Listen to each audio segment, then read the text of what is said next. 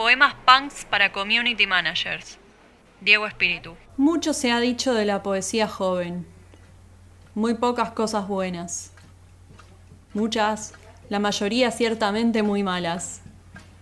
Han dicho, por ejemplo, que los poetas jóvenes solo se la pasan en fiestas, lecturas, presentaciones, cócteles, encuentros, congresos, talleres, inauguraciones, cumpleaños, funerales, pijamadas, seminarios, clases, degustaciones, catas de vino y de queso, recaudaciones, aperturas, galerías, museos. También se ha dicho que los poetas jóvenes son solo eso. Jóvenes, no poetas. Que eso es otra cosa.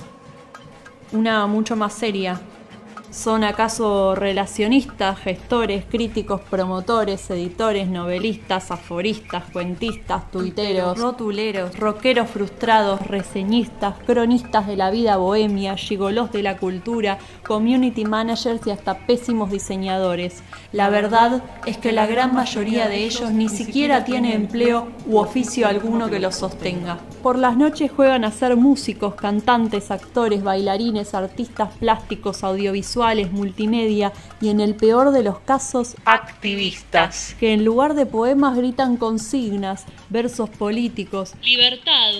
Por todo lo anterior, una serie de infortunadas implicaciones afectan al gremio, como por ejemplo que los jóvenes poetas solo se lean entre ellos, que los jóvenes poetas busquen ser jóvenes siempre, a pesar de todo, incluso de la calidad, incluso del tiempo, que los jóvenes poetas se valgan de la pirotecnia en lugar del poder de la lengua, que los jóvenes poetas asistan a las lecturas de otros jóvenes poetas, que los jóvenes poetas se den entre ellos, becas, premios, retuiteos, publicaciones de artículos, reseñas autocomplacientes como mutuas masturbaciones, likes y hasta besos. Que los jóvenes poetas se la pasan discutiendo con otros jóvenes poetas de que aquellos jóvenes poetas no entienden a los verdaderos jóvenes poetas.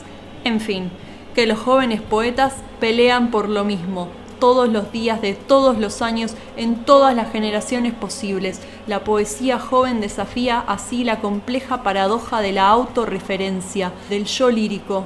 Hay quien dice de los poetas jóvenes cosas aún más graves. Que ni siquiera leen, que no se preocupan por lo que escriben si es que lo hacen, que así cualquiera puede ser poeta joven, incluso los más viejos que ya no tienen ni cabello, que cualquiera puede escribir poesía joven si se trata no de poner unos buenos y conmovedores versos, sino hileras de emoticones tristes. Lo cierto es, querida audiencia, que si usted desea escribir como los grandes, debe evitar a toda costa la lectura de estos poetas jóvenes Leer, en cambio, el reverso de la envoltura de la pasta de dientes, de los jabones, los recados en el refri, los post-its, los insoportables anuncios de los autoparlantes, lo que dice la gente, lo que escribe a Yauri, todos los memes, las conversaciones, la vida misma en 140 caracteres, no vaya a ser que un día despierte convertido en poeta joven queriendo escalar en todos los rankings.